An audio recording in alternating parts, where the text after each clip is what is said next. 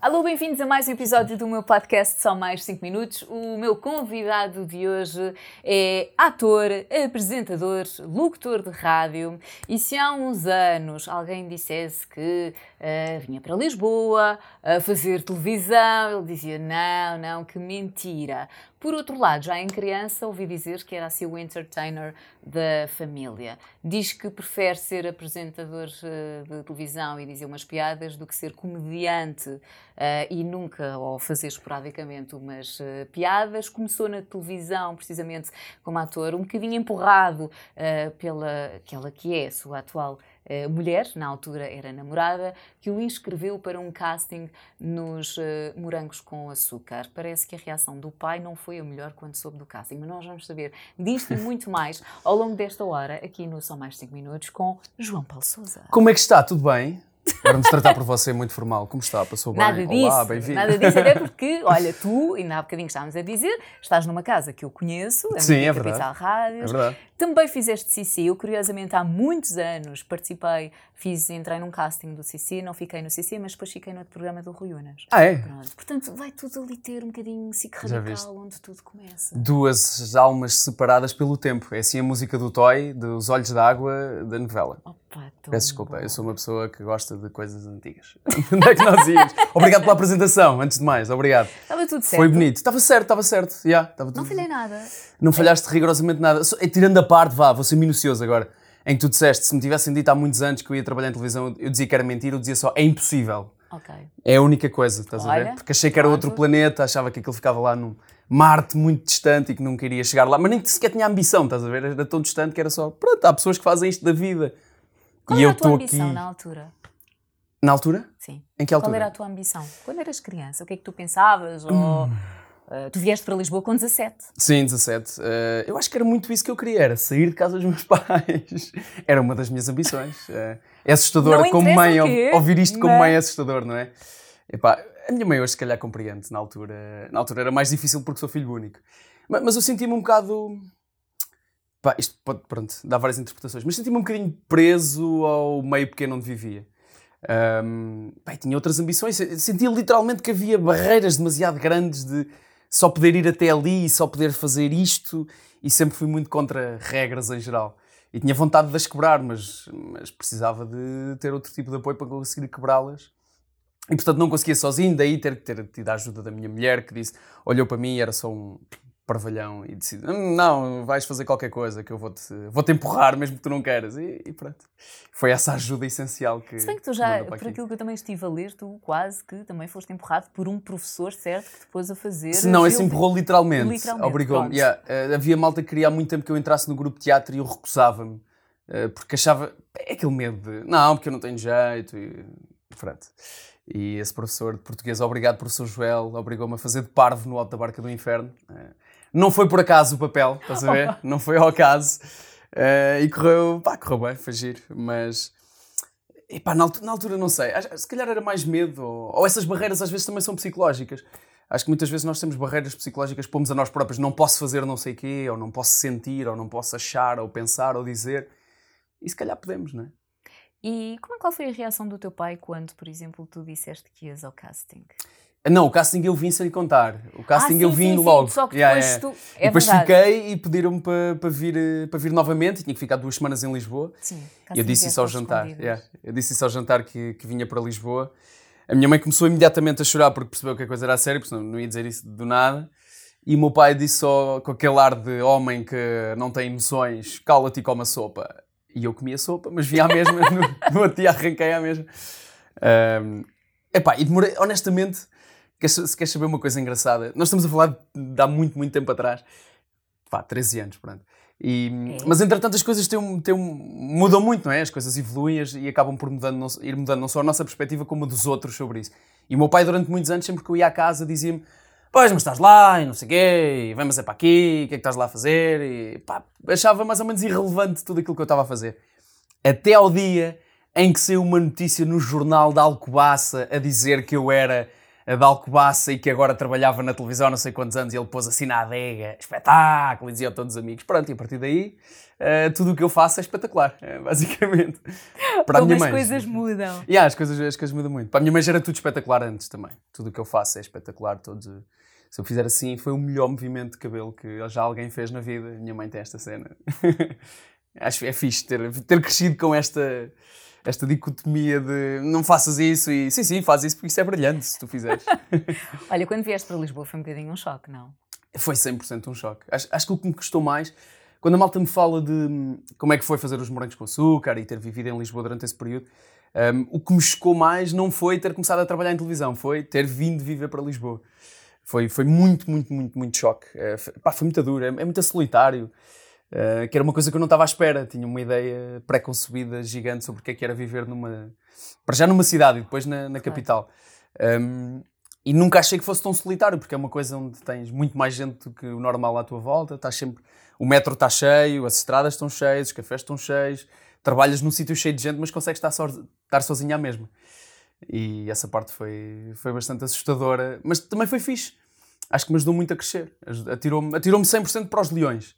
Agora vai e desenrasca-te, mas, mas ajudou-me a crescer. Tinha, claro, o apoio da, da minha namorada na altura, mulher hoje, um, que já estudava cá e já sabia mais ou menos algumas coisas. E, e que me fazia o jantar, que era espetacular de vez em quando. Ah, Ou me deixava a mim fazer. Gostas? eu também gosto de cozinhar, de cozinhar. Gosto muito de cozinhar, gosto muito de cozinhar. Ela tem mais jeito do que eu, mas eu gosto também.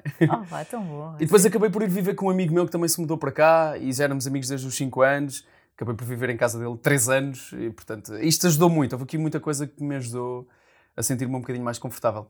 Mas durante anos, a minha maior ambição, eh, enquanto vivia cá, era ir ao café, onde eu ia todos os dias, e deixarem de me dizer boa tarde o que é que deseja. E passarem a dizer, então João, uh, o que é que vai ser?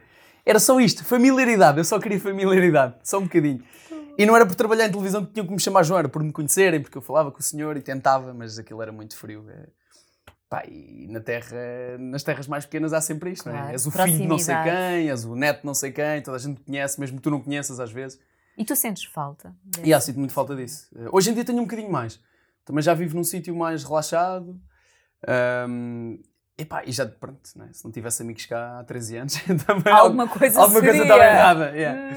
Hum. mas, mas sim, sinto falta. que tinhas um problema. Sim, sim, claramente, claramente. Epá, mas no início senti muita falta disso. Era, era essa proximidade, essa familiaridade de me sentir, pá, de sentir integrado, ou de que era bem-vindo, ou de que, que as pessoas me conheciam sem ser da televisão, principalmente com essa parte. Mas isso dá outra conversa inteira, se tiveres uma hora. Aquelas que pessoas que acham que te conhecem, há pessoas que acham que, acham que te conhecem pelo que conhecem da televisão. E depois há pessoas que te conhecem mesmo a sério, ou da rádio, como tu sabes, né? Pronto. Há um bocado isso. Mas sabes que o objetivo também deste podcast, eu quando imaginei, é um bocadinho como tu estavas a dizer, todos hoje em dia acham que nos conhecem. Uhum. Uh, e aqui é dar um bocadinho a liberdade de cada um também mostrar o que ficou para trás. Porque hoje em dia, com as redes sociais, qualquer pessoa chega e vê tipo, ah, este faz isto, tem isto, tem isto, a vida yeah. facilitada. E está tudo bem, está sempre tudo bem nas sim, redes sociais. Sim, não mas esquecem-se do que ficou para trás, yeah. do, do, teu percurso, do que tiveste que, que fazer. Sim. Por exemplo, eu também li-me quando tu vieste para Lisboa. Uh, Corrige-me se eu vou também aqui dizer alguma coisa uh, errada. Uma das coisas também, tu vieste com 100 euros no bolso. Sim, sim, sim, literalmente, literalmente. Yeah. Pá, não tinha como. Não tinha mais do que isso na altura e não tinha como pedir aos meus pais, porque eles também não, não iriam conseguir. E então, pá, vim só. Era uma coisa que hoje em dia era impensável, não é? Hoje, hoje, bem, hoje tenho 32 anos e acho que não ia, não ia mudar de, de cidade com 100 euros no bolso. Mas na altura, aos 17 anos, o que é que eu tinha a perder? Nada. Yeah. E fui ganhar uma miséria também, pá, pá, um, valor que seria muito difícil se eu pagasse casa, seria muito difícil eu ter ficado cá e ter-me sustentado. Um, epá, e na altura lembro-me que fiz uma chamada para, um, para o meu primo, mais velho, um, e ele disse-me: Então, mas é só isso? E eu, sim. Uh, e ele, então, mas é isso tudo a mais do que zero. E eu, ok, uma boa perspectiva, está bem, vou aceitar. E tu és muito é. de. Olha o lado positivo de, das coisas. Tu, por exemplo, olhando agora para o teu percurso, e ainda falta, ainda temos muita coisa para, para falar, tu mudavas alguma coisa ou acreditas que. Uh... Pá, não gosto de pensar sobre isso, honestamente. Mesmo que mudasse, mesmo, não, não sei o que é que é, mas não gosto muito de ir atrás, devia ter feito, porque fico, isso faz-me ficar preso lá naquela cena que já, que já foi, já está. E é. não dá, é caminho para a frente. Yeah, prefiro olhar para a frente. Mas, mas obriguei-me muito a esta história de, de tu és assim, tu és uma pessoa que olha para o copo meio cheio, e efetivamente sou, mas é uma coisa que eu, que eu me obrigo muito, treino muito para, para isso acontecer, porque teria sido muito fácil desistir a várias, em, várias, em várias das etapas, estás a ver? E, e eu e tu e toda a gente, ainda no outro dia estava a ver uma entrevista do Kevin Hart e ele estava a dizer isso. Durante os primeiros não sei quantos anos, uh, o, o, que, o, que o diferencia de qualquer outro comediante que começou ao mesmo tempo do que ele e que se calhar até tem mais talento do que ele, palavras dele próprio, é que ele aceitou mais nãos e continuou. E houve outros que foram caindo aos nãos, estás a ver? E, e, é isso que tu estavas a dizer. Nós, quando olhamos só para uma pessoa que já está super estabelecida e que já tem a sua carreira e o seu trabalho, dizemos só, ah, essa, aquela pessoa está ali. E não olhamos para a quantidade de nãos e sims e momentos difíceis e altos e baixos que todos temos, que toda a gente tem. E quando digo uma carreira, não digo em televisão ou na rádio. Sim, sim, sim, sim. Literalmente uma carreira. Né? Qualquer área, não é? civil, advogados, vale tudo. Vale Exatamente. Tudo Olha, um, voltamos então aos morangos. Uh, tu Bora. já disseste que na altura foi a tua namorada, a atual mulher, Sim. que empurrou para, para o casting. Uh, quando tu soubeste que ias ao casting, qual foi a tua reação? Tipo, a sério? Não. É pá, sim, eu fiquei sempre impressionado, mas achei piada. Um, Portanto, siga. Tinha, eh, lá está, não tinha nada a perder. É, ah, é para ir? Está bem, vou. O que é que é um casting? Foi o que eu perguntei à minha mulher. Ela já sabia porque ela fazia trabalhos de modelo. Explicou-me, as pessoas vão estar a filmar, tens de apresentar, não sei o quê. Então eu fui e usei uma tática muito conhecida chamada Chico Espertismo, uh, que consistiu nisto. Eu entrava com mais duas, entrei com mais duas pessoas, uma delas o Sisley, uh, que ainda hoje, depois fiz os morangos com ele, ainda hoje acabei de gravar uma série com ele que vai estrear agora na, na RTP em breve. Um, é quem sou amigo e gosto muito, e, e, já lhe falei sobre isto, sobre esta tática do Chico Espertismo. Então éramos três. E o, o diretor de casting perguntou: quem é que ir primeiro? Eu, não, os meus amigos, com certeza, força, avancem. Então vi tudo aquilo que eles pois. fizeram de mal e que levaram na cabeça, não faças assim, faz assim. E pá, isso é a coisa que eu posso dizer que sou bom é decorar coisas. Um, e percebi tudo, fiz a cena dentro das minhas possibilidades, mas sem cometer os erros que eles já tinham cometido anteriormente. E o homem perguntou-me, então, já fizeste alguma coisa em televisão ou teatro? Eu, sim, sim, faço muito teatro lá em Alcobaça ou na minha escola. Zero, nada. Um, pronto, peço desculpa, Paulo, já agora. Fica, se ver isto. Ah! Uh, Shame on you. Epá, depois notou-se, qualquer pessoa que tenha visto os morangos, notou-se que eu não tinha feito nada, né? Estava completamente aos, a apanhar bonés, uh, estava mesmo, mesmo sem saber o que fazer. E o que fiz foi, novamente, tática de chico espertismo. Imagina, eu entrava às duas da tarde e saía às oito da noite. Num dia, imagina que um dia eu entrava às duas da tarde. Eu chegava às dez da manhã ou às oito da manhã para estar a ver durante a tarde inteira os atores a sério. A Maria João Abreu, João Dideleu, Zé Boa Vida, o Nuno Távora, aquela malta toda que na altura fazia a série comigo a ver como é que se faz e depois ia tentar aplicar. Isto foi o meu workshop uh, durante um ano nos morangos. Mas tu és muito de. Eu também já li que tu és uh, perfeccionista, és workaholic, sim, sim. Uh, do género tens coisas para fazer, tens que fazer logo, uh, não consegues descansar sem yeah. fazer. É melhor, é melhor fazeres. Uh, desculpa interromper-te, tu vais acabar essa frase. Mas já agora uma dica que eu tenho. tenho pá, no outro dia li foi tão claro, e eu já fazia isto, que é por exemplo, ir ao ginásio de manhã ao fim do dia.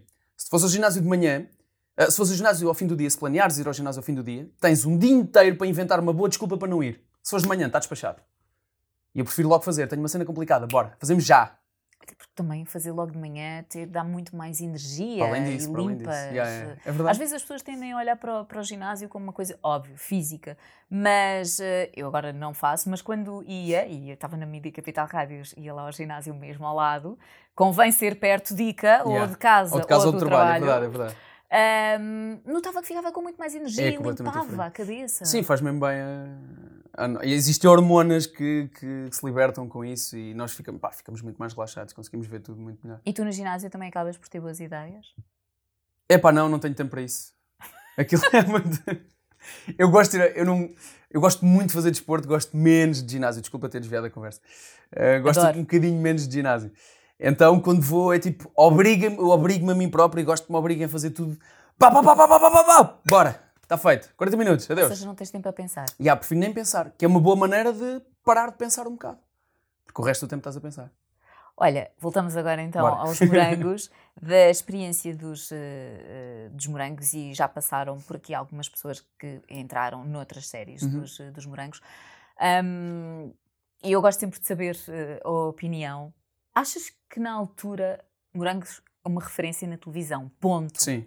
Ponto. Há um marco. Hoje, hoje sim, em dia. Sim, mas na altura Achas que havia muito preconceito quem fazia Acho. morangos? Acho. Sim. Eh, E, e senti-o só quando comecei a fazer, porque não, não, não me tinha percebido disso até à altura. Mas Mas que as pessoas olhavam e achavam uma camada de miúdos, não fazem, não têm talento. epá, a camada de miúdos era verdade. Mas depois havia muitos atores a sério, não é? Mas realmente éramos mesmo muito novos. Havia malta com, pá, como eu, comecei com 17 anos, estás a ver? E sem experiência nenhuma. É normal que fosses fazer um monte de parvoices ou que não fosses o melhor ator do mundo no teu primeiro trabalho. Assim como o- Conan O'Brien, no primeiro programa que apresentou, também foi um. a começar Posso por ser, mer...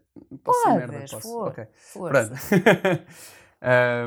Estou-me a soltar, digo muitas asneiras. Boa, boa, boa. Eh, Epá, não há maneira de tu fazeres um trabalho brilhante no teu primeiro trabalho. Portanto, é normal que sim.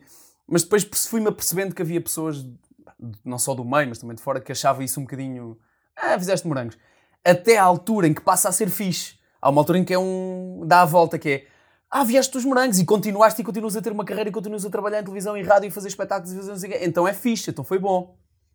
Eh, há uma certa altura em que aquilo deu a volta.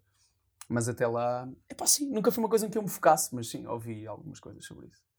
E depois fala, partilha um bocadinho do, do teu percurso na, na televisão. Então, depois do, do Disney, eh, comecei a mandar currículos para o Intermarché lá de casa dos meus pais. Depois dos morangos, aliás. Comecei a mandar currículos, a achar que, pronto, olha, tinha sido uma, foi uma aventura, uma aventura Foi giro. divertida, foi fixe, vivi em Lisboa um ano, malta. Vamos voltar. Está fixe, então vá, até à próxima. E de repente fui a um casting, hum, a minha agência enviou-me um casting para, para apresentar o Disney Kids, t- na SIC. E eu sentei-me e a Patrícia Vasconcelos disse-me, "O que é que, perguntou-me, o que é que estás a fazer? Estou a fazer os morangos. Isso é na TVI, não é? E eu, é. Ah, mas isto é para a SIC, então não vai dar. E eu levantei-me, então está bem. E já estava a sair e ela, não, espera aí, então... Fazemos o casting à mesma. Pronto, eh, estava com pressa, estou sempre com pressa. Isto é sempre pau, pau, pau, pau. Sim, mas não chegou aqui e "Por- tens pressa? Tenho, tenho, tenho que estar às três na Ah, rádio. Os três estão na rádio. yeah. Mas é verdade. Ah, mas é se não desse. Yeah. Pronto, Mas se não esse desse, eu não, não marcava, mas não consegui vir mais cedo. Ahm, Mas calma, tu chegaste cedo. não, cheguei mais cedo. Ah, isso- Pois, tu chegaste 10 para mim é chegar a horas. Para mim, tipo 10, 15 minutos é chegar a horas. Chegar a, chegar a hora é chegar atrasado. Ahm, sou uma pessoa com problemas. ok. eh, Não, não achas. uh, Isto Não, é, acho que é é a acho que tua, é a tua preocupação. Não é bem uma preocupação, mas, Mas é a tua maneira de, de, de, de tu estares mais descansado. Também és assim na rádio, gostas sempre de chegar. prefiro, prefiro. Onde quer que eu vá, prefiro. Televisão, óbvio. O meu problema é, é na vida pessoal, que é estar com a minha mulher à espera que ela. Vá, isto parece um clichê, as mulheres é que demoram, não. Às vezes eu também demoro. Mas tipo, ter um encontro com amigos, um jantar com amigos e dizer bora, temos que chegar a tempo como se fosse uma cena profissional. E não é. E ela diz: podes só relaxar. Podemos chegar atrasados, não há stress. Eu, ah, pois é. Yeah, Os é. teus pais, isto também deve ter vindo daquilo que vias em casa. Isso não? vem 100% dos meus pais. Se calhar mais do meu pai. Nem é tanto por, por eles chegarem a. hum, isto agora vai ser deep, agora vamos entrar bem profundamente. Ok. Um, o meu pai tinha uma cena que é o eu disse, o meu pai é ao contrário da minha mãe. Minha mãe, tudo o que eu faço é espetacular, brilhante, incrível. O meu pai, tudo o que eu faço é tipo, é, dá bem. Então o meu pai tinha uma cena muito fixe que era, é, fixe era, é, é irónico, que é, tipo, eu ajudava a fazer qualquer coisa porque queria provar que conseguia. E ele, se não estorvares, fazes tanto como eu. Ou seja, era aquela cena macho de não, não faças isso, porque não percebes nada disso, porque és uma criança. Então eu comecei muito cedo a ter, a arranjar estas coisas do chegar a horas, ter o trabalho preparado, fazer o não sei quê, para nunca haver uma desculpa para alguém birrar comigo. Ou seja, nunca ninguém me vai dizer, nunca, nunca vais ouvir sobre mim, o João chega atrasado, o João não prepara o trabalho, o João não faz não sei o quê. Posso ter todos os defeitos a seguir a isso, mas o básico daquilo que eu acho que é o trabalho, tipo, numa novela, se não saber o guião, eh, isso nunca vai acontecer. Isso é o standard mínimo para mim. Foi profundo, não foi? Mais do que parecia. Não, sabes que tu estás a falar de uma coisa eh, séria que tem a ver, mas É. tu consegues dar sempre aquela leveza, está em ti. De... É pá, sim. É que se não. É, yeah. Eu prefiro. Isto é um esforço ativo. Eu acho que é mais difícil, dá mais trabalho ser feliz do que ser triste. Porque a tristeza é uma coisa que tu fica, pronto, olha, estamos aqui, uma porcaria, a vida, é tudo mau, o trabalho, as pessoas, é tudo uma porcaria, está mau tempo, ou está demasiado bom e está com demasiado calor. Queixar-nos é, é bem fácil. E estar feliz dá um bocadinho mais de trabalho. Mas eu forço-me mesmo isto para mim. Eu gosto de me levantar e me deitar. Aliás, tenho mais vontade para me levantar e mais vontade para me deitar todos os dias se acreditar. Amanhã vai ser o melhor dia de sempre. E depois, se não for, eu lido com isso. Mas até lá, eu vou com a intenção de que vai ser o melhor dia. E vou dormir bem descansado. Fogo, amanhã vai ser um grande dia. E quando as coisas não correm uh, como, enfim, como tu tinhas planeado, e idealizado, que há sempre vezes. ali uma parte que nós não conseguimos sim, controlar, sim. não é? Tu guardas para ti, gostas de partilhar com a tua mulher, uh, precisas Com a minha mulher partilho. Uh, às vezes tenho que aprender a partilhar mais. Uh, yeah, guardo um bocadinho. O, o meu trabalho nos últimos anos tem sido tem sido não dizer que não estou a gostar quando já não aguento mais. Isto serve para o pessoal e para o profissional. Que é tipo, pronto, agora houve aqui uma coisa que, que tu me disseste que eu não gosto, se calhar é melhor dizer-te já, antes que tu continues a ir por esse caminho e eu depois daqui a bocado vou dizer Catarina, não me apetece falar sobre isso, estás a ver? Claro. Pronto, uh, o meu trabalho tem sido esse. Mas acontecem todos os dias coisas que nós não planeamos e que não queremos ou que não são da maneira como nós queremos. Pá, e tem... tu guardas para ti? Algumas, algumas. Ah, mas eu estou a começar a partilhar mais. Estou, estou, a trabalhar, estou mesmo a trabalhar sobre isso. É mesmo, é mesmo a sério. Eu sou muito de. Epá, sou, muito metódico em. Mesmo na vida pessoal, naquelas coisas do lista dos hábitos, cumprir cenas, fazer check. Estou muito. Estou na quarentena, entrei mesmo a sério nisso, porque senão tinha, tinha corrido muito mal. Bem, é que era uma, uma, altura muito solitária, fechada em casa, não gosto nada de estar fechado, gosto de estar livre. E, e, pá, e pus-me a fazer essas coisas de monitorizar muito sobre fazer exercício, continuar a trabalhar, desenvolver projetos que não são para já, mas que são mais para o futuro. E ter uma timetable para lá em casa. Hoje limpo eu, amanhã limpas tu, hoje cozinho eu, hoje cozinhas tu. E resultou bem. Continuo casado, continuo com trabalho. Está tudo a correr tu bem. Tu tens essa necessidade de estar sempre a fazer coisas. Yeah, yeah, yeah. Tenho muita dificuldade em estar quieto. De férias. Como é que tu fazes? Ih, horrível. Estás sempre a arranjar coisas? Estou, estou, estou, estou. Olha, quando tiveste esta. não vamos de férias juntos, não é? Fica descansada que tu, nenhum amigo meu vai de férias comigo. é, não vai mesmo, não é? Mas eu também não quero, mas mesmo se eles quisessem, é, mudavam rapidamente de ideias dois dias depois. Eu só vou de férias com a minha mulher. É a única pessoa que consegue é a única que te entende. aguentar e entender. Yeah. Porque eu cedo muito para ela também. Se ela quiser ficar um dia na praia, papo para o ar, apanhar sol, nós ficamos. Mas tu gostas muito de destinos de praia. Mas é um, eu vou a muitos destinos de praia. Mas o que é que eu comecei a, a, gostar muito por ir a destinos de praia? Fazer mergulho. Então ela quer ficar de papo para pode ficar, e eu estou a 30 metros de profundidade a ver peixe. É, é uma cena. Mas isso faz parte das relações, que Não, é, claro que sim, que claro que sim. Mas com ela corre bem. Se fosse com amigos, yeah, seria mais difícil. Mas olha, a primeira vez que for, nós fomos para um. Primeira e única até agora, fomos para um resort, que ela me convenceu. Ah, tá bem, vamos para um resort. Tivemos dois dias no resort e ao segundo dia uh, conheci um gajo lá na praia e comprei-lhe uma viagem, comprei-lhe um aluguer de Moto 4, uma viagem não sei onde de barco, uma cena de cavalos, uma cena de, de mergulho Pá, nos próximos 5 dias, numa tarde eu planeei os próximos 5 dias e todos os dias havia atividades, não dava para estar quieto. Opa, desculpa. E se ela não quisesse, não ia. Mas eu ia, eu não ia ficar mais Eu faço isso, mas quando estamos com as crianças lá em casa, posso tentar ter ocupados. Eu Resultados tipo chegam à noite cansados, portanto. É como eu, vou dormir muito contente, estás a ver? vou dormir. Imagina, eu, eu tenho que ter atividades, mesmo durante a semana, eu tenho que ter atividades. Eu tenho que fazer coisas extra, extra ir ao ginásio, por exemplo. Mas é que tu já tens 20 mil coisas para fazer. Tens a televisão, yeah. tens os fins de semana que estás na televisão, tens a rádio uhum. durante a semana. E agora deixei de ter. A malta diz-me que eu estou a trabalhar bem. Eu deixei de ter espetáculos. Cancelaram-me com a pandemia entre maio e setembro 34 espetáculos. Ai, Portanto, 34? 34. Neste tempo, este, mês, este ano iria fazer para aí 50, de certeza absoluta. E são em pontos diferentes do país. Houve uma altura em que eu fazia. Olha, estava a fazer as manhãs na Cidade FM e o golpe de sorte ao mesmo tempo. Então, 7 às 11, rádio uh, diretamente para o golpe de sorte, gravava até 7, 7 8 da tarde, apanhava um, várias vezes, apanhei um avião para Porto, Algarve, seja onde for que eu tivesse o espetáculo, e depois às vezes vinha a dormir no carro e com outra pessoa a conduzir-me, assim, todo encostado. Depois deixava-me no estúdio outra vez e começava outra vez. Como é que tu consegues? Não sei. é, é, mas depois fica cansado. Acima de tudo, nem, nem tem tanto a ver, óbvio, o cansaço físico, mas é a tua cabeça. Estamos a falar de, por exemplo, telenovela obriga a uma grande concentração. Uh, rádio também, mas pronto. Uh, ali estamos, tens um papel, tens um guião para por, decorar. Estás mais protegidas, que a voz não, não te falha. E as ideias, e, claro. Tá, exatamente, pronto. Mas ainda se fazendo manhãs, tinhas outra pessoa que estava ali, qualquer coisa, quando yeah. tu, se tu não conseguisses fazer ali a punch, yeah. a outra pessoa agarra. Pronto, mas na televisão tens aquele bocadinho, senão estás ali a E o que era mais difícil era, até te vou dizer o que é que era mais complicado, nem era tanta gestão, porque eu, imagina, se, se, tu me disseres que agora vais ali 10 minutos, eu consigo adormecer aqui. Eu desligo o corpo e adormeço. Tens essa facilidade. Epá, se não tiver, se não tiver conseguido. Aquelas pessoas que adormecem uma... no metro e que saem yeah. 10 estações à frente. Se não tiver conseguido, ponho uma meditação e arranjo maneira de adormecer. Um, mas o mais complicado era isto: rádio, muita energia de manhã. A novela podia-te calhar uma cena muito complicada onde tinhas que chorar, por exemplo, e depois espetáculos às duas, três da manhã, que estás uma hora a pular. E, yeah. A diferença era. O difícil era isto: são as diferenças de energia que tinhas que ter em cada uma destas coisas. Olha, rádio, televisão, hum, telenovelas, qual é assim o, onde é que tu te sentes mais confortável? Confortável, é... por acaso estiveste bem agora. Estiveste bem porque normalmente, normalmente perguntam-me qual é que gostas mais? E não há. E eu tenho uma resposta preparada para isso, mas que é mesmo verdade. Mas o confortável se calhar é a televisão. O confortável foi uma abordagem diferente agora. Acho que é televisão. Eu acho que é difícil tu escolheres, não sei. É, é Quem gosta eu, de comunicar. Yeah, eu tenho percebido nos últimos anos que, que é isso. Como o gosto comum é esse, o comunicar, o, o que eu gosto mais nos últimos três anos da minha vida é ter isto ao mesmo tempo. É, é poder, na mesma semana e às vezes no mesmo dia, fazer rádio, fazer televisão, fazer espetáculos, apresentar eventos, um, pá, fazer um trabalho qualquer para as redes sociais. É, é isto tudo.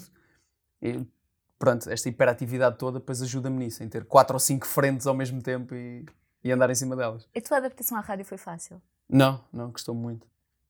Gostou muito porque acima de, epá, a maior parte das minhas ideias vão basear vão têm por base coisas que são imagens. Ou seja, eu tenho uma grande ideia, mas tenho de te mostrar aqui uma coisa. Como é que eu te mostro isto? Não, explicas, dizes. Um, e a outra foi, depois a passagem foi converter isso, converter ideias que podiam resultar em, que só resultam em televisão para também resultarem em rádio. Mas houve uma frase que eu nunca me esqueci, foi a Susana Romana que disse, num workshop que eu fiz de escrita criativa com ela. No meio ainda tenho tempo para formações. Uh... Olha, que eu já estou cansada. Estás cansada só de ouvir, não é? Um, a Susana disse uma coisa Como muito gira. Como é que chama a tua mulher? Adriana, Adriana. Adriana. Também és assim em casa? És? Uh, tem dias, sim. Mas mais calmo. Em casa é um duplaneio, estás a ver? Então estou mais no meu cantinho. Ok. E ela pode ter o cantinho dela, que ela precisa bem do cantinho dela, que eu estou sempre a ir lá, de 5 em 5 minutos. Um, a Susana disse-me: Imagina num filme, queres fazer uma cena de guerra com um helicóptero. Precisas de alugar um helicóptero, ter alguém que conduz o helicóptero, ter licenças para o helicóptero, a polícia à volta, para, para se algo correr mal, a figuração toda, muita gente especializada naquilo. Queres fazer uma cena de um filme de guerra que envolve um helicóptero na rádio, metes o som do helicóptero e falas. Por acaso foi uma. desbloqueou muita, muita coisa. Yeah. Eu fiz esta pergunta se foi fácil a adaptação, porque há muito aquela, aquela ideia de que quem faz rádio fácil mais ou menos consegue fazer televisão. Sim, sim, sim. Quem sim. vem de televisão, lá está, porque na televisão é mais fácil, como tu estavas a dizer, basta mostrar a imagem. Yeah. Na rádio tu só tens a voz. Sim, sim, sim. E sim. há casos de pessoas que, não são muitos, mas que tiveram mais dificuldade ou não se adaptaram mesmo à, à rádio. São uhum. registros completamente. Uh, são, são muito diferentes, diferentes. muito diferentes. Mas também acho, e é isto que eu vou perguntar, tu já não consegues passar sem rádio. Pois, agora está é, agora tá, agora tá lá, sim. sim, sim. Existe, agora... é o clichê do bichinho. Yeah, yeah, yeah. Chica. sim.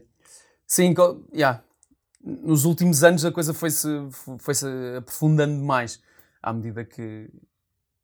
Epá, que vais estando cada vez mais confortável nisso. E por isso é que o confortável foi mesmo uma, foi mesmo uma boa questão. Um, porque gostar é, tipo, é, é, muito difícil dizer o que é que se gosta mais. Eu gosto disto tudo, gosto de fazer todos. Mas, mas a rádio é muito diferente e tem coisas muito giras e depois tem, a televisão tem outras também. E às vezes há, há mesmo. Há duas ou três que são em comum, mas depois há muitas que são diferentes. Eu posso, posso mostrar-me emocionado uh, na televisão e na rádio não chega a mostrar-me emocionado. A minha claro, voz tem que tem. ter e eu tenho que explicar e tenho que dizer. Um, e manhãs ou tardes na rádio? Epá, isso ainda não decidi. Eu gostei muito de fazer manhãs. A malta dizia-me nunca te vais habituar ao horário. Eu habituei-me ao horário. Era, é só teres o compromisso de deitar-te cedo. Adeus jantares com amigos, adeus vida à noite. Não é assim tão Até complicado. Tu também mim. já disseste que na altura que estavas a fazer manhã estavas também a gravar uh, à tarde. Sim, Portanto, durante pelo menos seis é mentira. meses. Como é que tu conseguias Sim já já percebi que tu tens, és muito focado e tens boa memória, certo? Tens grande capacidade. Eu decoro, de... diz-me uma página inteira, não, uma página não, mas um parágrafo ou um número muito grande e eu decoro, tipo, agora até ao fim do dia. Depois amanhã Literalmente, palavra ou vais pela ideia? É palavra a palavra? No início é literalmente palavra, depois quando me vir atrapalhado e se estiver em direto, vou inventando. e alguma coisa assim. De improviso. É. Sim, mas, mas isso também foi uma coisa que eu treinei. Eu fiz teatro de improviso. Quando fiz a escola de atores, estava a fazer teatro de improviso. Durante um ano e tal ou dois. Mais alguma coisa que eu não tenha dito na introdução? Queres mais? Queres Quero. profissões? Olha, Quero, trabalhei numa. lá. Trabalhei, antes de começar a trabalhar em televisão, trabalhei na fruta, numa fábrica de talha, numa casa funerária hum, e nas obras. A sério. É 100% verdade. Tu não tens medo. Imagina, um dia isto acaba. Aham, Sei lá, Não tenho. não, tens tenho. qualquer problema em trabalhar. Vou sentir falta. Vou, adoro fazer isto. Fogo, adoro mesmo. E se não, acho que se não gostasse tanto, esta, esta é a, a prova maior para mim. Quando às vezes temos aqueles dias maus, em que pensamos, ah, se calhar eu não fui feito para isto. Eu penso, não, se agora me ligassem agora e me dissessem, tens um direto para fazer daqui a meia hora, eu vou a correr. Eu adoro fazer televisão, adoro fazer rádio, agora adoro fazer espetáculos, adoro apresentar eventos, adoro representar. Gosto mesmo e isso motiva-me, é isso que me faz acordar com motivação. Mas se isto falhasse mesmo tudo, epá, eu consigo continuo a arranjar, a arranjar trabalho. Eu, se é só para sobreviver, eu sobrevivo. Vou ser menos feliz, Não pá, tens medo de certeza. trabalhar. Não Yeah, te mas não tenho medo nenhum. Já, já fiz, epá, já contei isto, não tenho vergonha nenhuma. Já estive a trabalhar em televisão e estive a trabalhar no, noutra coisa. Estava num call center. Os meus dois pais ficaram desempregados, eu não ganhava assim tanto na altura a trabalhar em televisão. Ahm, tanto o suficiente para me sustentar a mim e a poder ajudá-los, e fui trabalhar para um call center. E vendia bué a trabalhar no call center. Não, até porque a carreira de ator é muito instável. É Mas, super instável. É tão instável que repara, eu começo como ator, uh, faço um ano dos morangos, vou para a apresentação no Disney Kids, faço durante três anos a escola de atores e nos últimos oito anos devo ter feito duas ou três peças de teatro, duas ou três participações em novelas, até ter feito no ano passado o Golpe de Sorte como personagem, como, como é que se diz? Elenco fixo uh, numa novela. E agora de repente voltei, fiz logo outra série a seguir também. Um, mas se eu vivesse só do trabalho de ator, pá, já tinha ido à vida há que tempo. A não ser que incluas aí dobragens, mesmo assim não dava para viver. Pois, porque tu também fazes. eh, Tenho um filme no cinema está. neste momento. yeah. Fala, fala, fala, partilha. Chama-se A Fábrica dos Sonhos, não sei se, se ainda vai estar disponível quando, quando, tivermos a quando isto estiver no ar. Um, epá, mas dobragens também é outra coisa. Foi que a eu- tua primeira experiência? Não, das foi, dobragens? Não, foi, minha- não. foi o meu primeiro filme no cinema uh, que eu dobrei. Ok. Eu já tinha feito muitas séries. Dobro mais séries, regularmente faço. E gostaste? Normalmente quem Epá, é, gostei faz muito mais. animação adora. Yeah, gostei muito mais de fazer, de fazer um filme porque a abordagem é diferente, pá, é muito mais minuciosa, lá está, muito mais perfeccionista, muito mais ao detalhe, muito mais trabalho. Isso para Ou mim seja, é... tudo aquilo que tu gostas. Yeah, tudo aquilo que eu quero. Ou seja, bater ali com a boca, Yeah. não é? Sim, e mesmo te- tens, há um diretor de atores só para ti naquele momento, em que ele te vai dirigindo quase frase a frase de tenta agora esta inflexão e tenta este tom e muda aqui eh, o teu sentimento em relação a isto. Ali frase a frase, frase a frase, é, é está, brutal. quando as coisas parecem feitas, parecem muito simples. Mas Yeah. depois, diz-me lá mais ou menos as horas que tu tiveste em estúdio, num dia. O filme tem para aí 80 e poucos minutos e eu tive 5, 6 horas por dia durante 4. Tive 4 dias e meio. Tive uma semana. Uma semana durante 5, 6 horas. Fechado num estúdio. Fechado num estúdio. yeah. para, Saía para ver ar e beber água e voltar. Yeah. E juntar isso depois, rádio e o resto. Sim, depois de lá, ia- para fazer. Ia para a está. rádio. Não, é que às vezes as pessoas pensam, ok, ele agora só está a fazer isto. Não, não, há mais. Há, há, há sempre mais. Há sempre mais. As pessoas não têm essa. Epá, nem é- mas nem é para ter, imagina. Muitas vezes, sei lá, eu- há uma coisa que eu adoro fazer que é apresentar eventos. E a maior parte deles são privados. São para uma empresa ou são para uma, sei lá, uma revista, uma cena qualquer, que há meia dúzia de pessoas ali no meio que sabem que eu estou a fazer aquilo. Mas não é uma coisa que está em direto na televisão para um milhão de pessoas como, como os programas que eu faço, estás a ver? Então é. Ou seja, é um bocado normal. aquela do não partilhares no Instagram é como se não estivesse a fazer. É pá, sim. Mas olha, esse- essa é a cena que eu tenho mais dificuldade, é partilhar coisas. de- É, no meio disto tudo, acrescentar a cena de malta, estou aqui a fazer. É pá, nem estou a pensar nisso, estás a ver? Eu agora vou fazer. Uma, uma minha preocupação é isto: é, é transitar de um para o outro, chegar a horas, levar o trabalho preparado. É só esta a preocupação. Portanto, não ligas muito a redes. Epá, infelizmente não ligo assim tanto quanto devia. Ligo, vou lá todos os dias, mas não ligo assim tanto como devia. Ou não invisto assim tanto como devia. Pá, porque as minhas prioridades vão sendo, vão sendo televisão, a rádio. E achas que sais prejudicado por não estares tão presente no digital? É provável. Sim. Epá, se calhar não, pode não ser, não ser tanto ativamente, mas também tenho a certeza que já, já perdi ou ganhei coisas por, por, por ter números inferiores ou superiores àquilo que, que era suposto nas minhas redes. Mas epá, sim, se calhar perdi na maior parte, perdi dinheiro, na pior das hipóteses. Portanto, também não é assim. Não é, para mim, não é a coisa mais grave. Um, ficaria mais ficaria mais triste se fosse se me prejudicasse ativamente tipo, claro. no meu trabalho em televisão, no meu trabalho na rádio, estás a ver? Que são mesmo as minhas prioridades. Um, mas sei que, sei, que, sei que ajuda e que hoje em dia cada vez mais se valoriza. Yeah. Hoje em dia, já que temos, na verdade. Sim, mas cada Continuamos com esta conversa mais... de é o presente, é o futuro. Não, já é o presente há muito tempo, há é. anos, não é? É mesmo. E tu sabes disso. Sim. E por isso é que estás a fazer isto no digital. Sim, é. sim, sim, sim. Mas é uma coisa que, que é, também é o meu prazer. Exato. Que é de estar, de comunicar, de conhecer. Um, eu adoro estar aqui e adoro estar a conversar contigo, mas adoro o trabalho antes, sabes? Da preparação. Preparar, da pois. Yeah, yeah, yeah. Essa é a parte mais Eu ontem é aquela, aquela coisa de nós temos ideias. Eu tenho sempre uma ideia de quem passa por aqui. Regra geral, eu não conheço. Ah, mas isso é giro. Ok. Devias fazer isso, devias partilhar não... a tua primeira impressão. Antes de ires investigar, qual era a tua primeira impressão sobre mim? Extremamente bem disposto, uh, uma pessoa que sabe muito bem o seu valor e bastante decidido. Estás a ver três coisas que eu não sei sobre mim, na verdade. Não tenho certeza. Mas acho bonito, obrigado. A sério, acho mesmo. Por isso, quando okay. eu li aquilo de epá, não, eu ser comediante, não, nem pensar. E eu pensei, como não penso, nem pensar? Uh, Epá, não, há, há coisas que eu respeito muito. Nem sei, não sei explicar bem. É, é Achas que as pessoas olham para ti assim, do género, epá, o João Paulo tem um sentido de humor incrível? Algumas sim. Mas não tenho, epá, não tenho a certeza. Honestamente não tenho a certeza. Mas houve uma, uma fase, uma, uma, fase da minha vida em que eu sofri um bocado com isso. E por isso é que delineei muito bem isso para mim próprio. Porque, e tu deves saber isto, o CC, o curto-circuito tem eu muito... E aí? Yeah tem muito esta cena de foi o Unas que fez isto. Quem vier para aqui tem que ser engraçado como o Unas, estás a ver? Se tu fores ver, quase que existe uma parecência entre vocês todos. Unas, o uhum. Nogueira, o Manzarra, tu. Mas é, muito, é malta que está muito mais virada para o humor do que eu. Todos eles. Beja também passou pelo CC, okay. Pedro Ribeiro. Pronto, já estás a falar do outro lado, já. Yeah.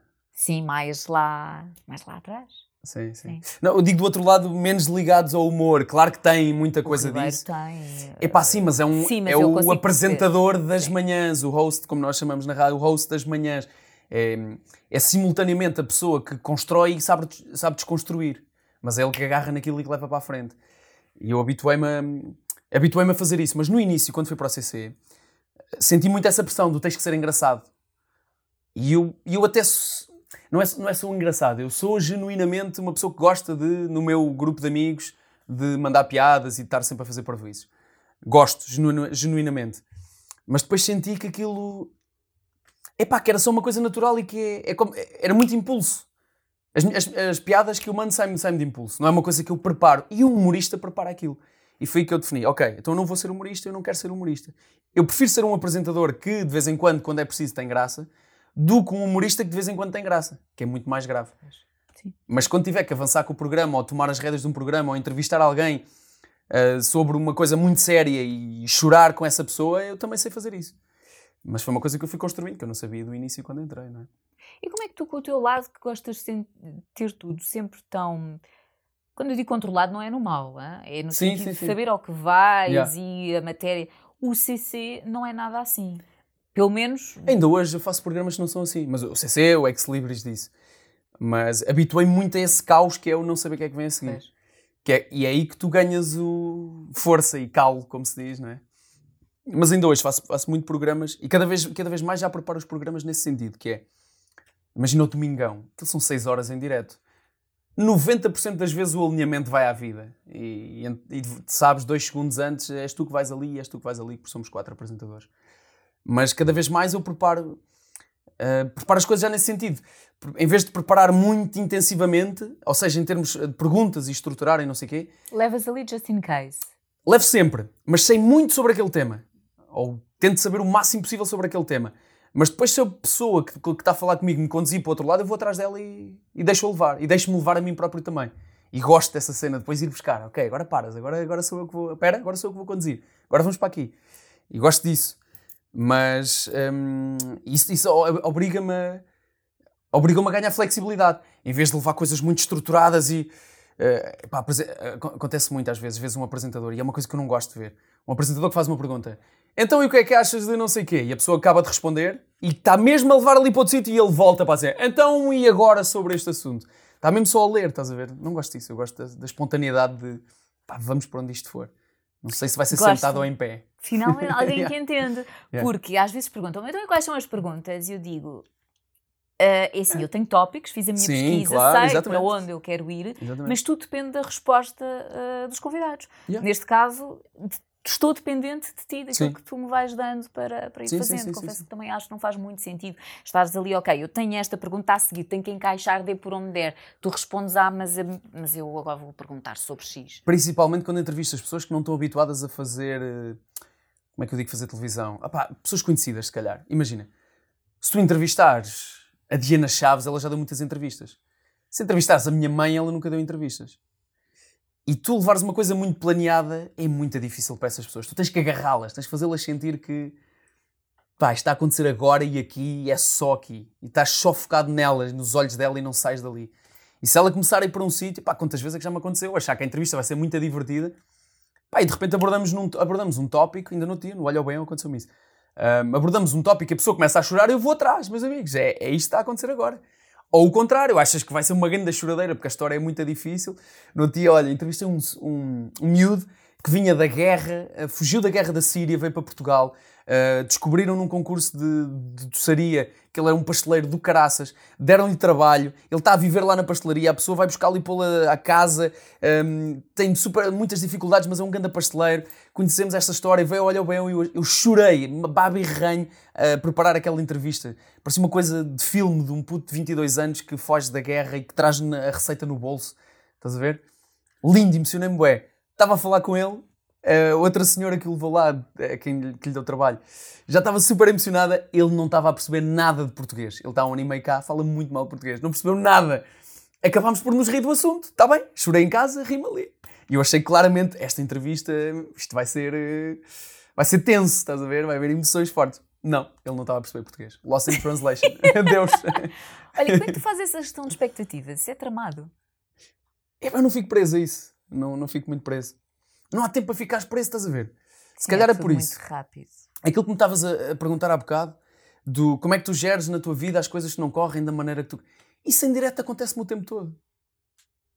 Acontece o Bem tempo visto. todo. E o que tens que fazer é continuar. Já, já apresentei um programa, olha o CC, já estive a apresentar um programa e desmaiou a pessoa que estava a apresentar comigo. Caiu para trás, bateu com a cabeça lá atrás. E o que é que eu fiz? Continuei o programa. Era a única maneira, estás a ver? De protegê-la ela também e proteger o programa e, e até me mandarem para intervalo e conseguirem para intervalo, eu tive que aguentar.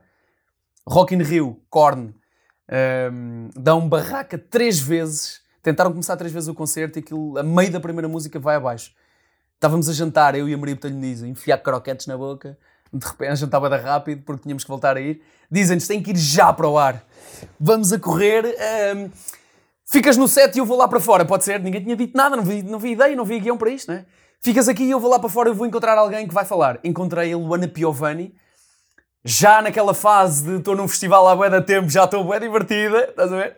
Entrevistei a pai durante meia hora e só foi preciso dizer então Luana, tudo bem? Pimba! E ela fez. Ficou lá dar malabarismos e eu, bora, bora. Chega, é isso que nós queremos. Queremos encher chouriçadas que não conseguimos ir para o intervalo. Claro. Pá, porque há regras muito apertadas sobre. Pronto, para quem não sabe, porque é que às vezes temos que encher chouriço. Há regras apertadas sobre a que horas vai para intervalo, a que horas passa publicidade. Todos os canais têm regras muito apertadas sobre isso. E pá, se tens planeado uma hora de concerto e de repente aquilo vai abaixo, desenrasca-te, vais ter que aguentar. Fala sobre os outros concertos, fala sobre o dia da manhã, entrevista pessoas, faz malabarismo, faz o que tu quiseres. Só vai para intervalo daqui uma hora. Estás a ver? Se eu ficar preso, se eu for esse tipo de pessoa que fica preso no. Ei, agora o concerto. Ei, não há concerto, meu estou em direto. O que é que eu vou fazer? O mesmo acontece na rádio, quando vocês estão a fazer cobertura de festivais. Yeah, exatamente, quantas exatamente. vezes as sim, bandas sim, sim. estão ali naquele impasse, sobe, não sobe, arranca, não arranca e teca, teca, teca, enche chouriços, contas a história da tua vida. Ou e... alguém te diz que vais entrar já a seguir e tu não te conseguiste planear uma entrevista com alguém, vais entrevistar a primeira pessoa, já me aconteceu também, Rock in Rio também, Uh, vai entrevistar a primeira pessoa que chegas lá porque tiveste um problema técnico nos fones que não ouvias, vais a correr e chegas, queres ser entrevistado? E ah, curti, até tenho uma cena para falar, embora, então está feito, 3, 2, 1, vamos entrar em direto. Pá, então tenho aqui este jovem que vem falar sobre não sei quê, eh, vieste ver a banda não sei quê. Não, não, eu queria falar sobre uma página que eu tenho de vender, de vender chamon. Opa, não posso. Não. Yeah, yeah, yeah. Caiu, caiu. Na E eu, cabeça foi. "Oh, obrigado." Yeah. Não, não dá tempo. Oh, oh, oh. Tem que ser, ah, boa, grande piada, high five, bora, vamos ao próximo. Adeus, segue. não dá tempo, não, tenho, não, não tenho tempo para. Não tenho tempo para ficar triste com as cenas, tenho que seguir logo para o outro. Tu não tentaste logo cortar, dizer ok, ok, mas em Dei-lhe um grande high five, dei-lhe um grande high five. Boa, boa piada, tiveste bem, próximo, foge, foge que é maluco. Isto é como no trânsito, quando vai uma pessoa à, frente, à tua frente no trânsito e faz pisca para um lado, vira para o outro, trava de repente, vai andar aos zigue-zagues, já sabes, é maluco, afasta-te. É isto. Muda de faixa. Olha, como é que és a conduzir já agora? Com essa agitação toda no, no trânsito, és calminho. Hum, é por isso. Gostas de motas, que eu sei. Adoro motas, pá, mas não ando de moto. Porquê? Por algum motivo? Ou seja, ando, mas não ando bem eh, para ir para o trabalho, por exemplo. História, resumidamente. 11 anos e já andava de moto. Eh, comecei a roubar a moto ao meu pai. Estas coisas não se dizem, mas às vezes acontecem, no campo principalmente. Eh, aos 14, 15 tenho uma moto melhor. eh, até aos 28 sempre tive moto. E adoro andar de moto e gosto mesmo de andar de moto. E andava de moto para o trabalho, ia para o trabalho. E uma vez com pressa, estava a gravar. Aí isto é um grande exemplo, agora está-me a queira fixe. Sobre aquilo que estávamos a falar. Estava a gravar o Smile na SIC em abril de 2016. Eu sei sempre isto foi o ano em que eu me casei. Um, e a caminho do trabalho, contei nas chaves, e a caminho do trabalho e tive um grande acidente. Uma senhora que passou um vermelho, eu ia tipo 80 na marginal, e ela parou, passou vermelho, parou assim a olhar para mim e eu, puf, tipo muro, estás a ver? Parti a moto toda, caí, um carro desviou-se para não me passar por cima. E o que me aconteceu foi: levantei-me, agarrei na moto e disse à senhora: Eu deixo-lhe o meu contacto e depois nós falamos sobre isto que eu tenho que ir andando, estou atrasado para o trabalho. E fiz para aí 50 metros e a moto estava toda torta, praticamente não andava e eu cheio de dores de costas e tive que parar e fui para o hospital. E depois, quando vi a cara da minha mulher, que foi mais ou menos pior do que essa ainda que estás a fazer, eu pensei: se calhar vou deixar de andar de moto. Porque um dia quero ter filhos, depois quero estar cá para os ver. E. Yeah, e foi isso. E o trabalho era mais importante do que a tua saúde. Yeah, naquela altura. Aqueles dois- 10 segundos, naqueles 10 segundos foi aquela urgência que eu já te falei, que eu tenho de. Bora, tem que continuar, isto tem que continuar. The show Ok. must go on. Yeah, eu bati, mas isto resolve-se, de certeza. Excepto que a moto não anda praticamente e eu tenho uma dor de costas gigante e estou todo arranhado. E ainda hoje tenho problemas no ombro à pala disso. Yeah. Nunca, depois, nunca chegaste eh, a ir ao, ao hospital? Fui, fui, fui, fui, fui. Não, depois tive que ir. Depois tive que ir. Fui ao hospital e fiz as cenas, tipo, parei, não conseguia andar mais. E a senhora disse-me: Tu és maluco, não vais sair daqui. E chamámos a ambulância, fizemos a cena toda direitinha. Depois caiu-me tudo, tipo, eu percebi mesmo que não me consigo, mas só quando não me consigo mexer é que eu consigo, eu percebo que, que não, dá para, não dá para seguir em frente. Olha, estou-me a sentir pressionada, estou-me a mostrar as horas e eu estou a ficar preocupada por causa da rádio. Não, deixa estar. Isto vai para o ar. Eu aguento, eu avisei a malta que ia chegar aos 10 minutos. É sério? Estamos na boa, estamos na boa. Estou preocupada. O Romano está-me a mostrar a- as horas e, Está-se bem, e pronto. bem, e eu já estou a ficar Eu pressionada. não quero terminar isto assim, a falar sobre os meus acidentes de moto. Não, nem eu quero. O problema é Fogo. que há muita coisa ainda para, para falar. Mas Então pronto, fala. mas eu não, estou- também não, não, não vou esticar-se. É, Estás na é boa. ainda. Ahm, mas daí o teu fascínio das motas e de não. Enfim, agora está em stand-by. Eu portanto, continuo a andar de moto, mas só tipo recriação. No outro dia fui experimentar todos os modelos da Ducati no, no autódromo do Estoril. Continuo a andar de moto, mas não ando na estrada. E não vou com pressa para o trabalho. Mas isso só mostra que hum, o hum, aquela coisa de nós eh, muitas vezes estamos tão concentrados na nossa vida, às vezes o problema não somos nós, são os outros. E na Epá, estrada é sim. muito isso. Sim, é, é- yeah, e por isso é que eu não quero deixar de. Até mal comparado com a pandemia. Tu sabes e, e cumpres as tuas regras. O problema está na outra pessoa que está ao teu lado. Yeah. Tu não, não sabes se, se vai estar a, a cumprir ou não. Sim, essas são aquelas variáveis que nós não, não conseguimos está, controlar. é não é? aquela... Exatamente. Há sempre um pedaço disso na vida e no trabalho, há sempre uma parte que não conseguimos controlar. E o melhor é, é fazermos alguns planos, mas deixar um bocadinho ali em aberto para lidar bem com isso. Olha, estavas a falar do Domingão. Como é que está a ser a experiência? Está a ser muito fixe. está a ser mesmo, mesmo, mesmo incrível. E tem um bocado a ver com a pandemia, o facto de. A pandemia engloba aqui vários fatores de, de fixe do Domingão, que é não há festivais, eu não, neste ano não fiz festivais, eh, nem, quer dizer, não fiz tipo, em televisão e portanto não houve, ninguém foi, ninguém viu, nem as bandas tocaram. Não há festivais para ninguém, não há festas, não há rigorosamente nada. E, pá, e nesta altura estamos ali a simular e tudo isso, numa altura em que ninguém consegue ter isso, estamos a simular isso ali, a viver um bocadinho nós, mas acima de tudo o mais importante, claro. a levar isso para quem está em casa. Pá, pessoas que estão habituadas a isto, né? nesta altura era o que estariam a fazer, muitas Sim. pessoas pelo país inteiro. Um, e por isso é um privilégio do caraças. Estarmos a dar palco aos artistas é um privilégio do caraças e nos faz sentir orgulhosos. E estar a fazer televisão neste momento uh, também é um privilégio do caraças. Eu não podia estar mais contente de, com aquilo que estou a fazer. E depois juntar a isto, né? ainda tenho o facto de estar a trabalhar com o João Baião, com a Diana, e com aquela malta, e com a Raquel, e com a Débora, e com aquela malta toda. É. O João é incrível. Yeah. Já o convidei três vezes para o podcast. Ele, na altura, foi antes da pandemia, ele ia estrear uma revista. Entretanto, com a pandemia, penso é. que ficou tudo em stand-by. Mas não foi... ponhas bancos. Uh... O João está sempre, o João está sempre assim. É, eu juro que fico mesmo impressionado. Como é que é possível? É o que toda a gente pergunta. Como é que é Quer possível? dizer, se tu tens energia, é verdade, comparado com Mas olha, comparado com ele, eu sou. És um menino. Sou um menino, literalmente. Pá, mas eu, eu também tenho energia. Eu, o que me faz mais, o que me impressiona mais no, no Baião é isto. O Baião chega às 10 da manhã e ele está assim até ao final do dia das, das 8 da noite. Eu, quando chego às 10 da manhã, ou seja, eu para fazer estas coisas todas que eu já te contei, eu tenho que ser muito bom a gerir energia. Eu chego às 10 da manhã, eu estou no power saving mode, tipo modo avião. Mínimos. É como na natação, tu entras devagarinho e depois Exatamente. tudo o sprint. Tem que estar muito devagarinho, Pá, claro que pode, não estou mal disposto, nem rabugento, nem nada do género.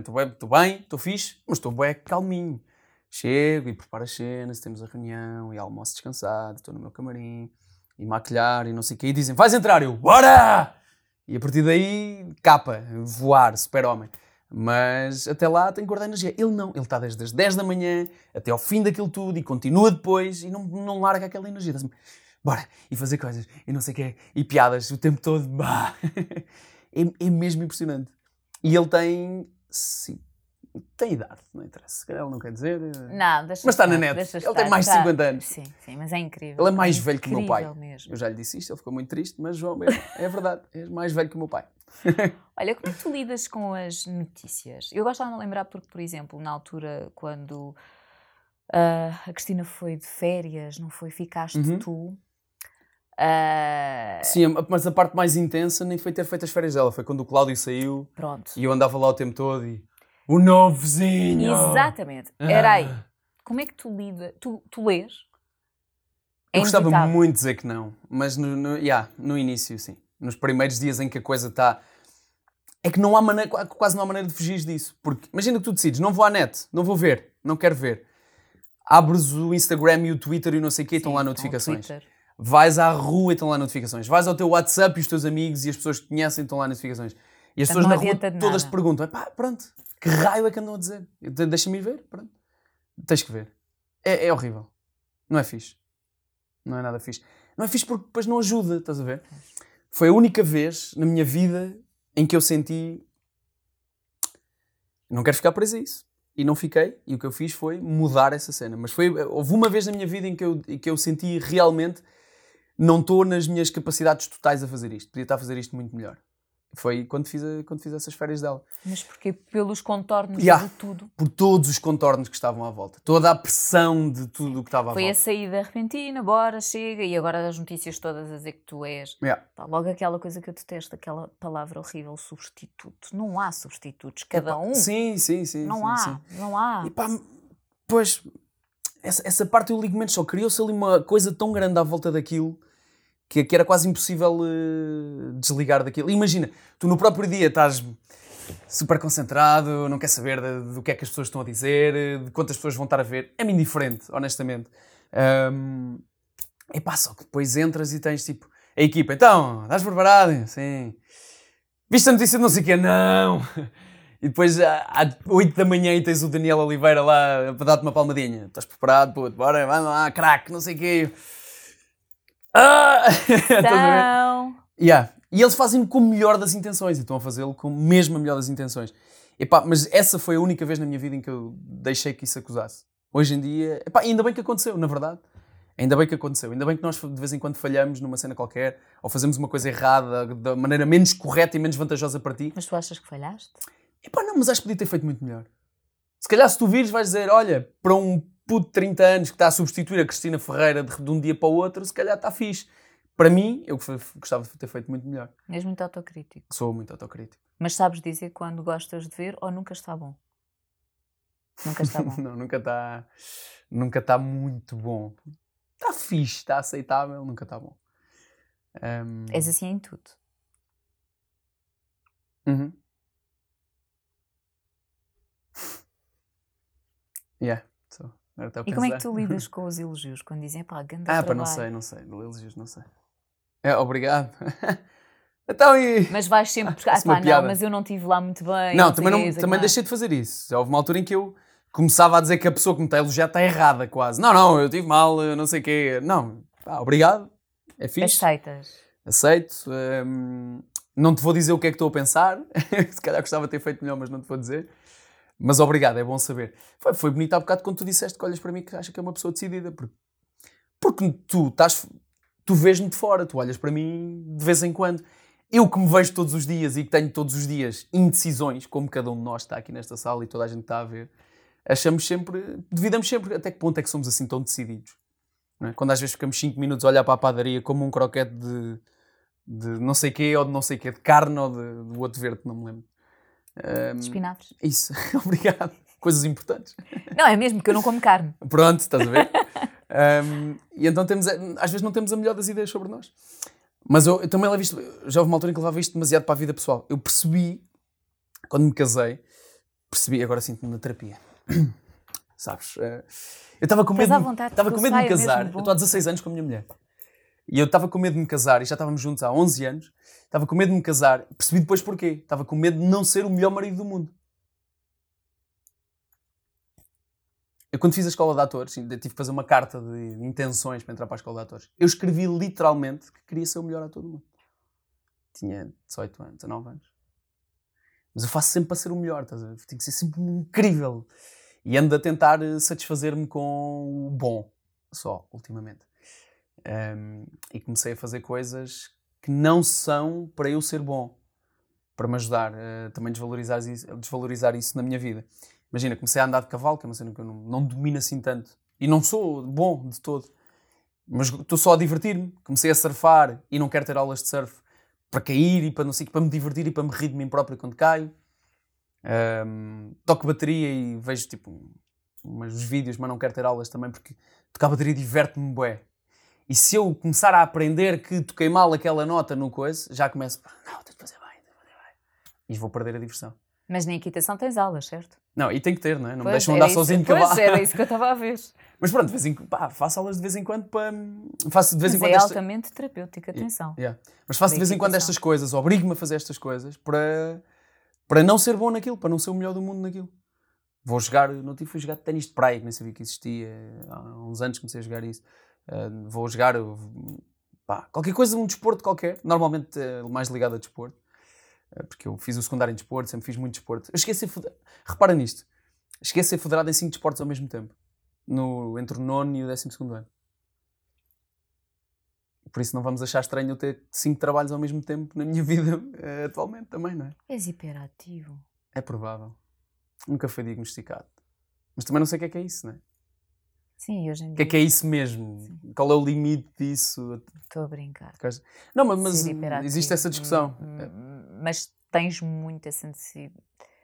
Achas que é um escape também para não estares muitas vezes a pensar ou em silêncio? Yeah, yeah, yeah. Durante muito tempo percebi isso, sim. Que faço essas coisas todas para, para não parar para pensar. Yeah. Depois... Alguma coisa que tu não queiras pensar? Sim, é isto, é, às vezes é ficar preso nestas coisas do fiz mal, não sei o quê, ou podia ter feito melhor. Ou... Okay. Não teres ali aquela ou, pausa yeah. que já sabes que inevitavelmente ias questionar se Sim. terias estado à altura. Hoje em dia estou a, tentar, estou a tentar fazer mais isso. A meditação também me está a ajudar. Consigo meditar. Olha. 10 minutos, estamos 10. Comecei com um. Um minuto, 3 minutos, 5 minutos, 10 minutos. Já, já tentei os 20, mas aborreço. E notas alguma diferença? Yeah, sou mais. de- Como é que se diz? Autoconsciente. Estava a tentar pensar no termo em português. Autoconsciente. Consigo perceber, tipo, estou a ficar chateado ou frustrado ou não sei o que é com esta cena e não vale a pena. Depois, depois desligo e deixo andar. Ou partilho só. Tipo, olha, se calhar não estamos a fazer a melhor coisa em relação a isto. E outra, outra coisa que me ajudou muito foi na, na, na quarentena comecei a fazer um curso de psicologia positiva online. Me entreter, basicamente. Um, Faço ideia à quarentena que tu não podias. Yeah, a minha bonito. Yeah. Mas, olha, ajudou-me muito a perceber, a perceber, a perceber coisas. Epá, coisas boas, que às vezes nós ficamos, nós ficamos muito presos em coisas muito pequenas. Um, e e a, a psicologia positiva. Eu não sou psicólogo e não sei nada disto. Eu fiz o curso 100% por brincadeira, mas gostei do que, do que aprendi lá. E então o, o senhor diz que nós. eh, Há, há três coisas em relação a um problema que são mais ou menos sempre verdade, ou quase sempre verdade. Não dura para sempre, nenhum problema vai durar para sempre, nenhum problema vai afetar todas as áreas da tua vida, a saúde, a profissional, a pessoal, as relações. É muito difícil, a não ser que tu deixes. E nada é 100% culpa tua. Do estilo. Imagina até a, a pessoa que. Uma pessoa que descobriu. Pá, vou tentar arranjar um exemplo muito claro. Que passou Covid a outra pessoa. Não foi ela que inventou o Covid. Por mais grave que tenha sido essa cena, não foi ela que inventou, não é 100% culpa dela. Isso descansa-me muito de vez em quando, paro para pensar sobre isso. Olha, está aqui um problema, não tenho culpa total, não vai afetar todas as áreas da minha vida e não vai durar para sempre, eventualmente vai-se resolver. Vou tentar de maneira calma fazê-lo. Achas que esse teu lado, e, e voltando um bocadinho àquela. ao que nós temos andado a falar agora, mais eh, nesta reta final que tem a ver com. epá, eu não gosto nada do termo eh, obcecado, porque não, não é, mas aquela. Mas tua, às vezes é uma opção. É? É. Da, da, da perfeição ou do Uhum. que é muito bom, pode ter a ver um bocadinho com o lado do teu pai, Uhum. De Sim, que tive- nunca estava. Tu nunca. Há vários do meu pai, do meu grupo de amigos. eu sempre fui o mais novo do meu grupo de amigos. Ainda hoje tenho carradas de amigos que estão, pá, são muito mais velhos do que eu. Sempre tiveram E hoje, hoje nota-se menos. Imagina, eu ter um amigo que tem 32 anos, ter um amigo que tem 40 anos, hoje nota-se menos. Há 10 anos atrás, eu tinha 22, ele tinha 32. Aí a diferença é grande. Hum, E eu sempre senti aquela cena do ter que provar um bocadinho mais do que os outros. Em casa, porque o meu pai desvalorizava tudo o que eu fazia. Uh, no grupo de amigos, porque era só um puto que estava a fazer coisas. E quando, um- quando há uma pessoa muito nova a fazer uma, uma coisa bem feita, que normalmente é um adulto a fazer, até é meio engraçado, não é? Tu veres uma, uma tipo criança a fazer aquilo. Um, epá, e, essa, e isso fez-me sempre provar, querer fazer provar mais, um, um, um bocadinho mais. Eu lembro-me a primeira vez que fui fazer daytime, tinha 27 anos. Um, e até fui pesquisar, achei, achei tão curioso. A reação das pessoas foi tão curiosa que eu fui pesquisar. Eu acho que, pelo menos nos últimos muitos anos, fui a pessoa mais nova a fazer, eh, a fazer isso. Um, porque achei tão bizarra a, a- a reação das pessoas que era olha, olha, mas este puto fala bem e entrevista pessoas e sabe falar para a câmara. Eu estava há seis anos a fazer o CC, em direto, todos os dias. E já tinha feito três anos do Disney Kids, já tinha feito três anos da Escola de Atores, já tinha feito um ano dos Morangos com Açúcar, participado em duas novelas, um ano e meio de, de teatro de improviso, não sei quantas peças de teatro e não sei quantas dobragens. E as pessoas só. E só isso é que me levou até ali, estás a ver? Mas as pessoas estavam a ver naquele momento e estavam tipo, ah, então, parece uma criança e sabe, ah, sabe falar. Olha. Estás a ver? Então, o que é que isso me faz? Em vez de eu ficar, eh, sei lá, chateado ou whatever com isso, o que eu sinto é, ah, é? Tu vais ver. Então amanhã faço uma entrevista ainda melhor. Levo tudo aquilo preparado e dou tudo o que tenho e pá, é, é fixe. Na verdade é fixe. Muito fixe.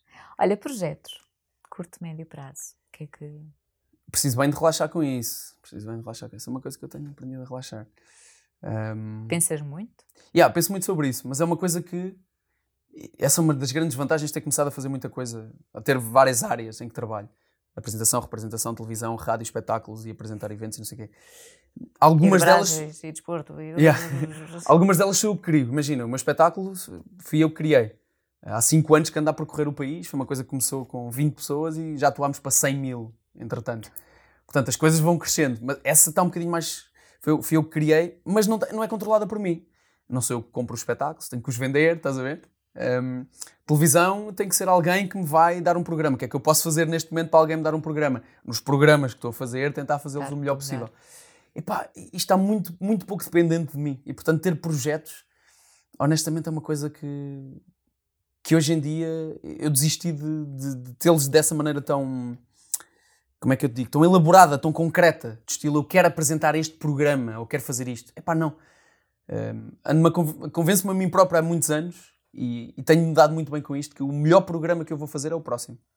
Claro. E não me esqueço que estou a fazer este agora. Mas o próximo é que vai ser incrível. Porque depois vou com tudo para lá. É tipo aquela cena de acordar bem. O dia da manhã vai ser incrível. Puxa, vou acordar bem, bem. O programa vai ser incrível. Vou ficar bem contente de ir para lá. Seja o qual for. Se calhar é uma coisa que eu não esperava fazer. Mas também tenho aprendido muito que fazer coisas, fazer, em vez de planear só, fazer coisas é a melhor maneira das coisas andarem para a frente. Uma vez o Tosé Martinho convidou-me, através de outras pessoas, eh, de outro ator e encenador, convidou-me para fazer uma revista. Eu estava a fazer o CC. Aquela cena em que somos bué jovens e que temos a mania que somos tão fixe que tudo o resto é mais ou menos irrelevante na vida. Pá, e uma revista, eu achei a coisa tão bizarra que eu disse: Já, yeah, bora, bora fazer. E andei em direção com o Tosé Martinho. Tens noção disto? Incrível. Epá, e tenho, tenho muito carinho por isso hoje em dia. Não só pelo facto de já não estar entre nós o Tosé Martinho, mas pelo facto de ter feito aquilo e ter gostado de ter feito aquilo. Estás a ver? Aprendi a gostar de uma coisa que fui ver algumas semanas antes do meu primeiro ensaio, fui ver pela primeira vez. Deixa lá ver o que é que é revista, porque eu não. não e depois de tudo isso dá-te imensa experiência, porque yeah. normalmente, então a revista. Yeah. Isso, e leva sempre uma, há uma coisa que leva à outra. Vou fazer revista, vou, fui fazer daytime, comunicar para pessoas mais velhas. Meti-me num, teatro, num grupo de teatro de improviso acho que gastei mais dinheiro em gasóleo do que ganhei em espetáculos. Um, de um ano e tal. Uh, teatro de improviso. Fui fazer diretos no CC. Há sempre uma coisa que leva à outra. Isso tem sido, é um bocadinho quase como a Marisa Liz do Desamor Eletro diz. Eh, ela também já passou aqui pelo podcast e há uns tempos eh, ela tem um lema que passa muito aos filhos, que é na vida tu não perdes, ou ganhas ou aprendes. Yeah, exatamente, exatamente não é fácil estar focado nisso. Há dias em que sentimos Sim. que perdemos tudo, é que é horrível. Pá, mas, Sim. É quase um mantra, tens que repetir isto yeah. várias vezes. São só dias. Dia, exatamente. É só um dia. Sim. Olha, só mesmo para terminar, que eu estou a sentir ir para a rádio. Deixa-me ver as horas, tenho que ir para a rádio. Os meus 10 trabalhos. Está o Arthur a ligar. yeah. um, a nível pessoal, e diz só, tens planos? Filhos, ouvi falar. Quero muito, quero muito, quero muito. A seu tempo, sem pressão, não é? Epá, sim, sim, sim. Há, há de acontecer. Honestamente é uma coisa que estamos a adiar há algum tempo. Olha, mas depois tens que abrandar um bocadinho, se calhar. Já ouvi eu. dizer. Será, se calhar é por isso que eu estou a adiar. Não sei, pronto. Mas, mas, olha. A minha mulher também, a minha mulher também pá, trabalha noutra área completamente diferente, mas ela também tem uma vida bem intensa. Ela também... E acho que neste momento, nos últimos anos, a nossa carreira tem sido um bocadinho mais a prioridade. Um, pá, mas há de acontecer o dia. E depois quero vivê-lo intensamente. Estás a ver? Quando eu tiver um filho vou dedicar tudo, tudo a ele. E ele vai se fartar de brincar comigo. Ele ou ela. Na verdade, quer que seja uma menina. É sério? É. Será que, elas, será que é porque normalmente gostam mais do pai? Não sabemos. Vamos deixar Olha, no ar. Não sei. Eu não sei se isso é mesmo assim. Há um bocadinho. Há o mito, há o mito. Estava a falar com a Mafalda Sampaio. A Mafalda estava a dizer que gostava de ter outra menina. Uh -huh. Tem a menina. Eu tenho um rapaz. Yeah. Uh, não sei, dizem que os, ah, os rapazes são muito próximos da, uh, da mãe, mas também ela estava a dizer, a Madalena é super próxima. De... Há fases, há muitas fases. Sim, é mesmo isso. São mas eu sou mais próximo da minha mãe. É? Acho que sempre fui. Uh, não, não foi sempre, não foi sempre, não foi sempre. Não. Lá está, fazes. Yeah, são fáceis. São fáceis. Pronto. Yeah. Olha, faço sempre a uh, pergunta final do Só Mais 5 Minutos. Uhum. Uh, o podcast tem este nome porque eu sou adepta, estou sempre.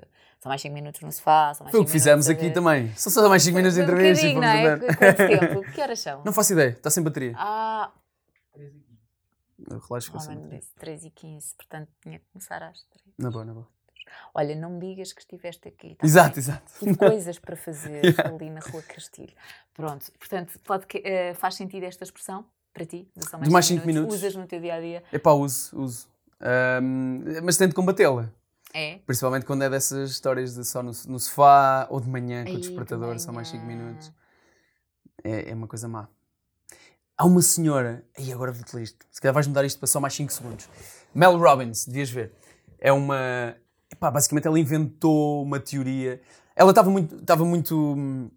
Estava mal na vida. Uh, tipo, perdeu o emprego, perdeu não sei o quê, estava numa fase horrível da sua vida e começou a ler muito sobre uh, auto, autodesenvolvimento, basicamente. E começou, no dia, num dia antes, um dia, hum, houve um dia, tinha muita dificuldade em, em levantar-se. E houve um dia que ela viu o lançamento de um foguetão da NASA e eles fazem aquela contagem crescente. 5, 4, 3, 2, 1. E ela criou uma cena chamada 5 Second Rule, que tem um livro sobre isso, há um blog sobre isso, há milhões de pessoas pelo mundo inteiro que dizem que usam a 5 Second Rule, a regra dos 5 segundos, para tomares uma decisão. Um, e então ela diz que passou a acordar com isso, com aquilo na cabeça do foguetão. E passou a levantar-se com isso. Ok, tocou o despertador, eu não me quero levantar, mas vou ter que me levantar em 5, 4, 3 e estás até à última, 2, 1 e levantas-te. E há testemunhos uh, que ela tem no. Está no, estão no mesmo no site. Pá, não sei até que ponto é que poderão ser inventados ou não, mas eu gosto de acreditar que são verdadeiros. De malta que, que chega a este extremo. Que teve para se atirar de uma ponte e não atirou porque contou até 5. E voltou para trás. Uau. Tens 5 segundos para pensar e depois é como se reagisses por impulso, mas na verdade já pensaste durante 5 segundos. Vou deixar esta dica não, temos que ficar todos a Vou já buscar. Mas é mesmo intenso, é mesmo intenso. É uma coisa, é uma coisa gira. E eu às vezes e, consigo mas aplicar. de manhã eu acho que não sou capaz de fazer isso. Eu preciso saber. Yeah. Depois tens de perceber o teu horário biológico, não sei o que é, uma série de questões que eu já não domino. Mas essa eu achei piada. Eu tava, fazia três despertadores, quatro. Pá, pois, eu, bora. Sim, é levantar ao primeiro. Não. E tenho uma grande motivação, que é a minha mulher eh, normalmente acorda depois. Ela gosta de acordar, eh, tomar pequeno almoço e ir trabalhar. E eu gosto de acordar, ter uma vida inteira e ir trabalhar. Então eu não quero acordar. Então despertador, desliga logo, levanto. E é fixe. E fecha a porta para o gato, para o gato ficar de fora. Mas que tens um gato. Estava mais meia hora de conversa. Não, mas não podemos, porque senão. Malta, não quer ser despedido, vou para a rádio. Fiquem bem então. Beijinhos. Estamos conversados. Beijinhos até ao próximo episódio do podcast.